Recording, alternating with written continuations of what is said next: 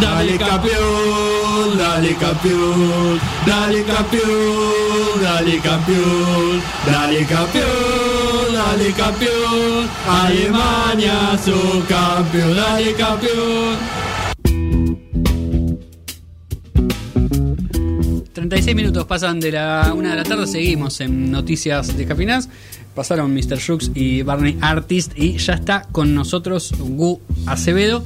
Eh, buenas tardes. ¿Cómo Muy buenas tardes. ¿Qué tal? Bueno, buen- Sí. buenísimo que seas ahora la nueva designada para dirigir la FIP. Eh, así que justamente por eso nos, nos vas a estar eh, contando un poco sobre la situación impositiva de, de la Argentina, porque todo esto viene a raíz de muchas peleas que he tenido en Facebook. ah, Has tenido en peleas Facebook en en Twitter. Eh, de gente que dice, eh, che, ahora cuando, cuando vos te pongas un kiosco, vas a ver que la mitad de la guita se la lleva el Estado y que contratar a una persona me cuesta como contratar dos personas y no sé qué. Y quería tener como un mejor panorama de qué, qué, qué tan... ¿Cómo es el panorama impositivo, digamos? ¿Qué, qué- ¿Es realmente alto comparado con otros países? o ¿Cómo, cómo se maneja la Argentina en ese sentido? Bueno, eh, vine a responder una pregunta, la voy a responder. Eh, ¿La Argentina tiene muchos impuestos? La respuesta es sí. Así que Ajá, muy bien. eh, la realidad es que Argentina tiene una lista de 165 impuestos efectivos, es decir, 165, 165 impuestos que se cobran. Upa, ¿y eso Eh. es eh, al ciudadano de a pie o al, o al empresario, digamos? O, o a un nivel total, digamos? Bueno, ahí está un poco la cuestión. Ajá. Eh, justamente. Eh, hay muchos impuestos que nosotros los pagamos de forma indirecta Sí. y hay impuestos que pagamos de forma directa. Es decir, los impuestos como el monotributo, los aportes, son impuestos Sí. que normalmente eh, tenemos mucho más presente en el día a día. Sabemos que los pagamos, Claro. normalmente los vemos reflejados en algún papel como el recibo de sueldo. Eh, vamos a la FIP a pagar el monotributo, las rentas por las patentes del auto, Sí. eh, ingresos brutos que lo vemos descontado directamente de las cuentas bancarias Sí, sí, sí. normalmente. Siempre negativo. Sí, sí, sí. Eh, presentamos alguna vez una declaración jurada de AFIP, seguramente.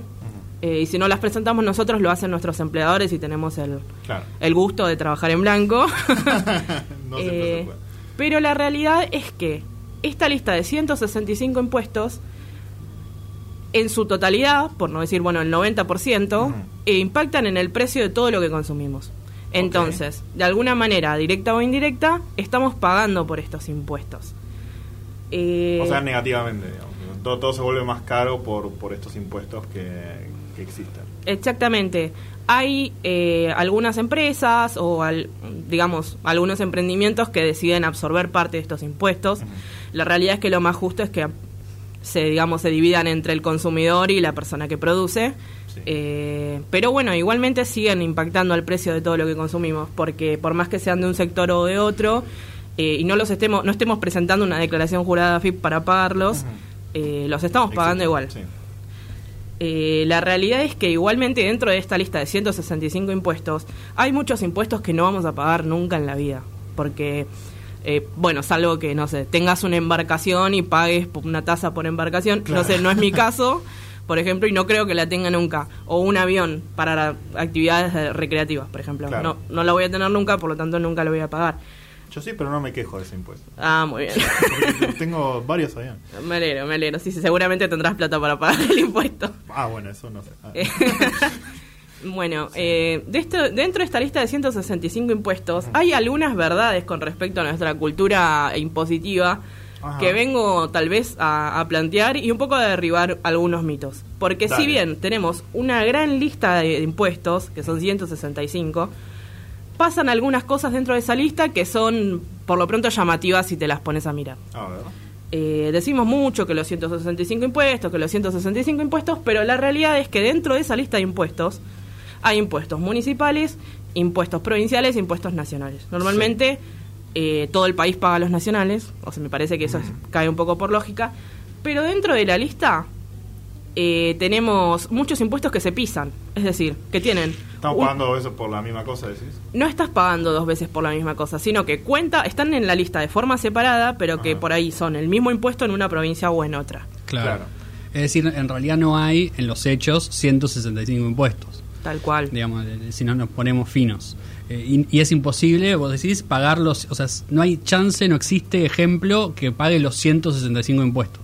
Eh, no, no sé quién tenés que ser y para, para realmente pagar Claro. los 165 Pero impuestos. digo, ¿Por qué? por Porque hay esto que vos impuestos decís que... también, porque hay impuestos en el mismo impuesto y no lo pagás dos veces. Exactamente. Ah. Hay algunos impuestos que se pagan de manera provincial y de manera nacional, eh, pero es imposible que haya una persona o una empresa que pague los 165 impuestos. Claro. Eh, porque tendría que tener actividad en un montón de sectores, ya que los impuestos son para algunos sectores más, para otros sectores hay impuestos específicos, como por ejemplo los impuestos al juego, Claro. eh, a la actividad de hipódromos, o sea, son impuestos que si vos tenés una metalúrgica no los vas a pagar. No. Claro. No sé si, si, si más o menos se Claro, entiende. claro. Eh, y después con respecto a esta lista de 165 impuestos también, eh, hay impuestos que, bueno, como dije, estás pagando indirectamente. Eh, entre ellos hay impuestos a determinados alimentos, a las bebidas alcohólicas, eh, impuestos a los cigarrillos, por ejemplo, si Sí. fumás. Eh, todo esto termina recayendo en el precio de lo que consumimos. Pero no hay que dejarse engañar por las, las apariencias y esta lista larga de 165 impuestos. Porque así Sí, pareciera me que estás es... convirtiendo en mi ley de repente. Claro. Claro, porque así pareciera que es un montón. Sí. Hay dos formas de medir en, el- en- en bolsillo, digamos, cuánto nos representa a los argentinos pagar los impuestos que tenemos que pagar. Y esto se mide a nivel mundial eh, de dos maneras. Ok. Eh, Lo primero es con el porcentaje del PBI, es decir, qué tanto de tu PBI representa los impuestos que paga la gente. Claro.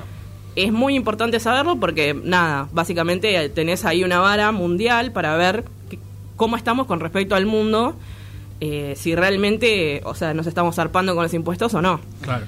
Eh, y en esta lista figuramos en el número 43 de países, eh, lo cual es un montón porque ya de por sí la frase de que Argentina tiene más impuestos que el resto del mundo se cae Sí. por este dato, eh, en la cual... ¿Los la- países que están arriba son de la Unión Europea o tampoco o está más variado, digamos?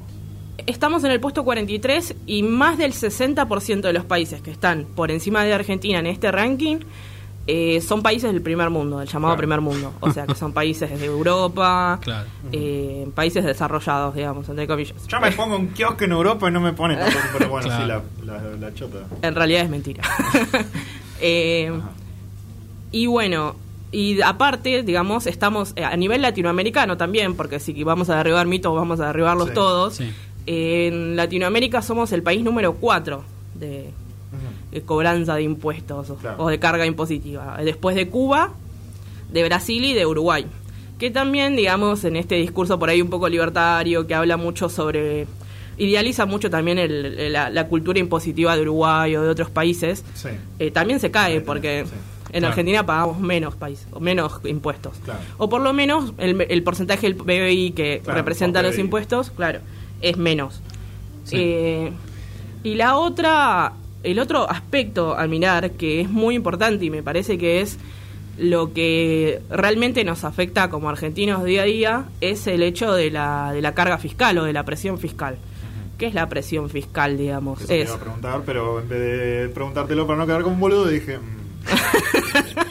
pero ahora Claro. lo hago. Sí, sí, sí, Presión fiscal igual te lo, te lo dice todo con las palabras. Es cuánta presión está haciendo nuestro bolsillo Claro. pagar impuestos todos los días. Para el ciudadano de a pie, para el que tiene una pyme, para el que tiene un emprendimiento, para el que tiene una gran empresa en Argentina. Claro, de los 100 pesos que ganás, ¿cuánto tenés que pagar en impuestos? Claro. La realidad es que esto es un poco diferente dependiendo de qué tipo de proyecto tengas o eh, de qué tipo de trabajo tengas. Eh, la presión fiscal para una persona de a pie con un trabajo en relación de dependencia, siendo monotributista o autónomo, la realidad es que ronda el 27-28% de, de, de tu salario. Sí.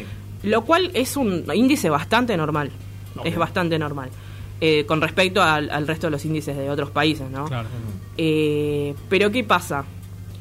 Esto aumenta muchísimo si te vas a una pyme o a una multinacional. Con respecto a las grandes empresas de Argentina, la relación presión fiscal y ganancia hace que el porcentaje se vaya mucho menos. Porque realmente son empresas que sacan muchísima ganancia y son muy redituables en Argentina. Por lo tanto, la presión fiscal es menor. Apa. Pero en una pyme eh, hubo, digamos, estudios que hicieron que demostraron que desde 2019 para acá hay algunas pymes que tienen una presión fiscal del 110%. Fua, Por Ah, lo mierda. tanto, están yendo a pérdida. claro. Sí.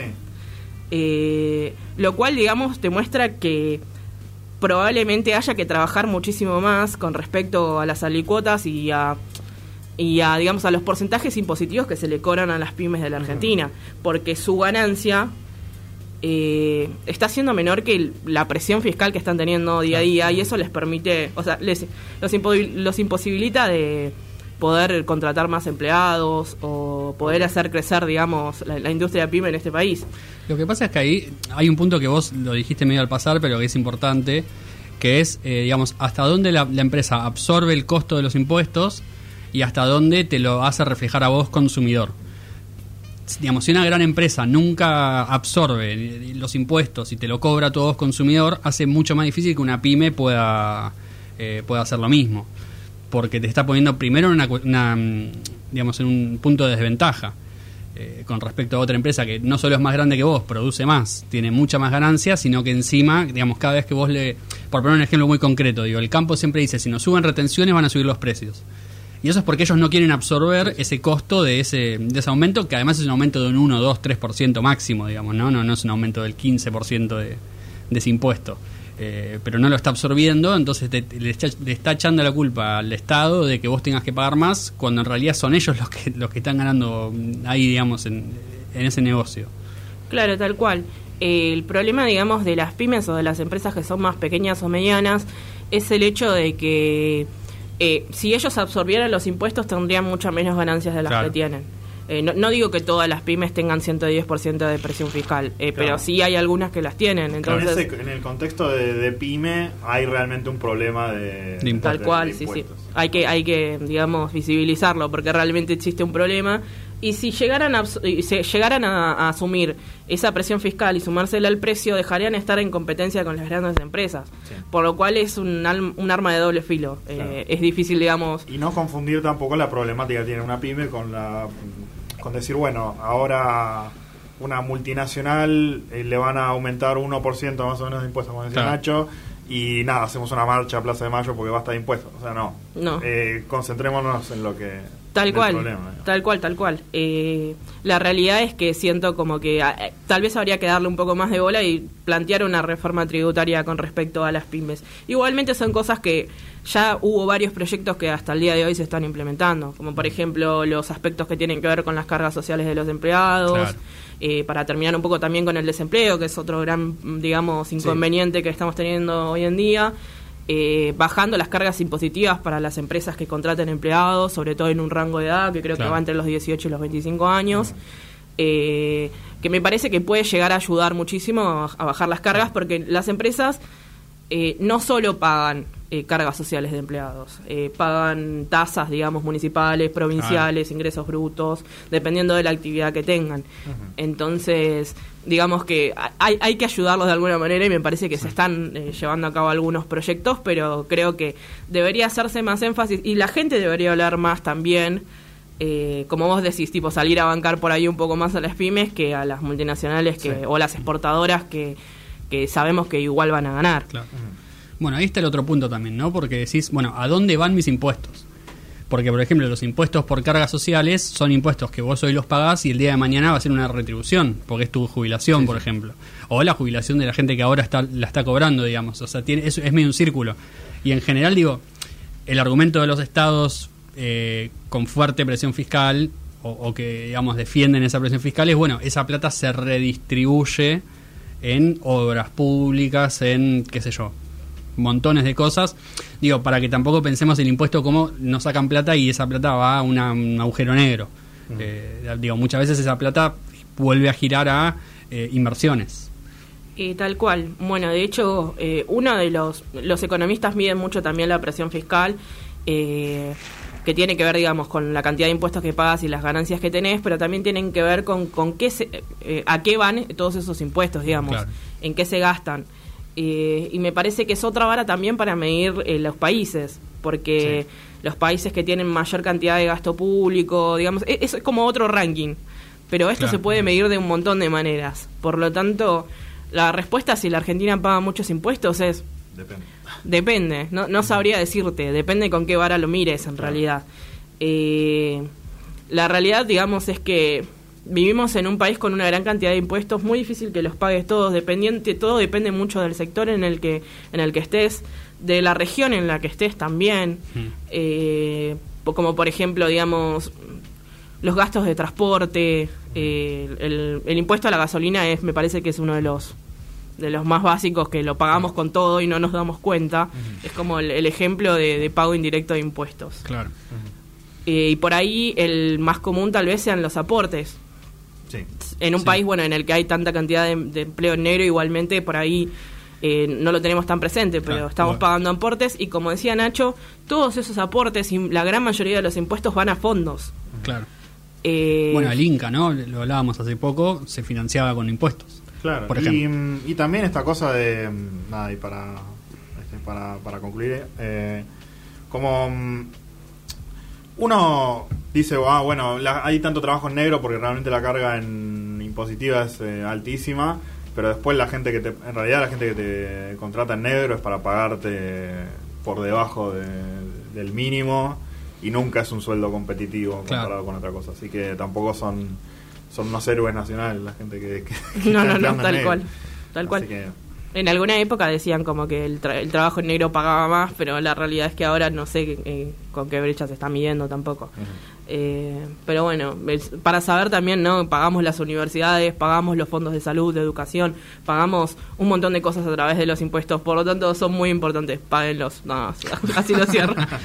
Sí. Bueno, el ejemplo más claro siempre fue el IVA, ¿no? El impuesto que. Sí. Digo, que cualquier persona que consume lo paga, no importa si trabaja en negro, en blanco, si aporta o no.